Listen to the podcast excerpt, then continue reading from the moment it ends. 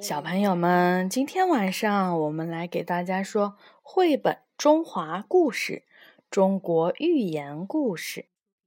这本书呢是由二十一世纪出版社和新雅文化事业有限公司一起出版的。今天我们讲的故事的名字叫做《滥竽充数》。两千多年前的战国时期，齐国有一个君王，叫做齐宣王。他特别的喜欢听音乐，他最喜欢的乐器呀，叫做竽。竽长得好像一个大烟斗，烟斗上面呢，有插着很多细细的竹竿儿。别看它的样子怪怪的。吹奏出来的声音却非常的浑厚好听。齐宣王太喜欢听吹竽了，他想组建一个三百人的大乐队，让大家一起吹竽给他听。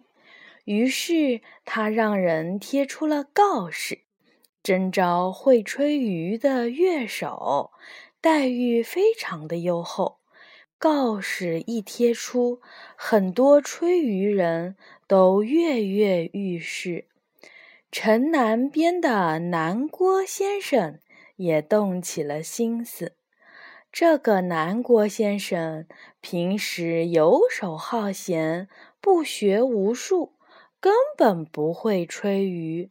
可他眼馋国王乐师的优厚待遇，就决定去报名。碰碰运气。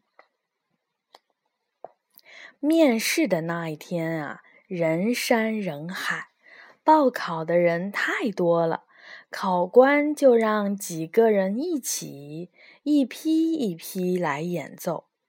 南郭先生排在队伍里等着，他东瞧瞧，西看看，观察人家吹奏时的样子，自己。暗暗模仿，轮到南郭先生了。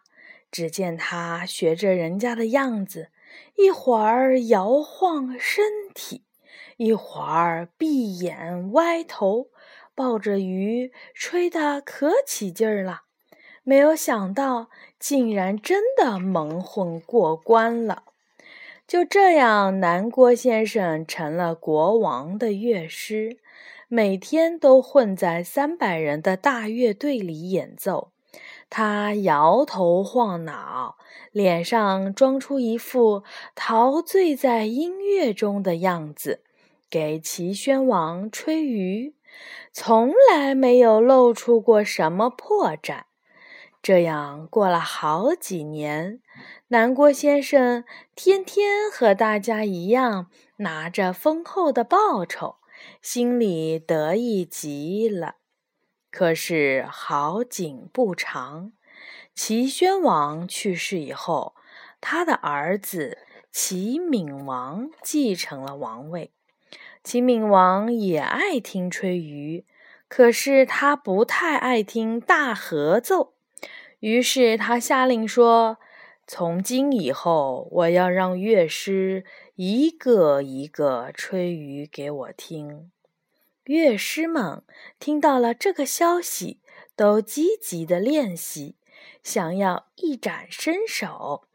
只有南郭先生急得像热锅上的蚂蚁，愁眉苦脸的，不知道怎么办才好。南郭先生想来想去。觉得这次肯定是蒙混不过去了，只好连夜收拾行李，灰溜溜的逃走了。像南郭先生这样不学无术、靠蒙骗混饭吃的人，迟早会露出马脚。只有练就一身过硬的真本领，才能够经受得住考验啊！滥竽充数呢，是出自《韩非子·内储说上》。呃，这个成语呢，就是用来比喻没有真实本领的人混在行家的队伍里面充数，也比喻呢以次充好。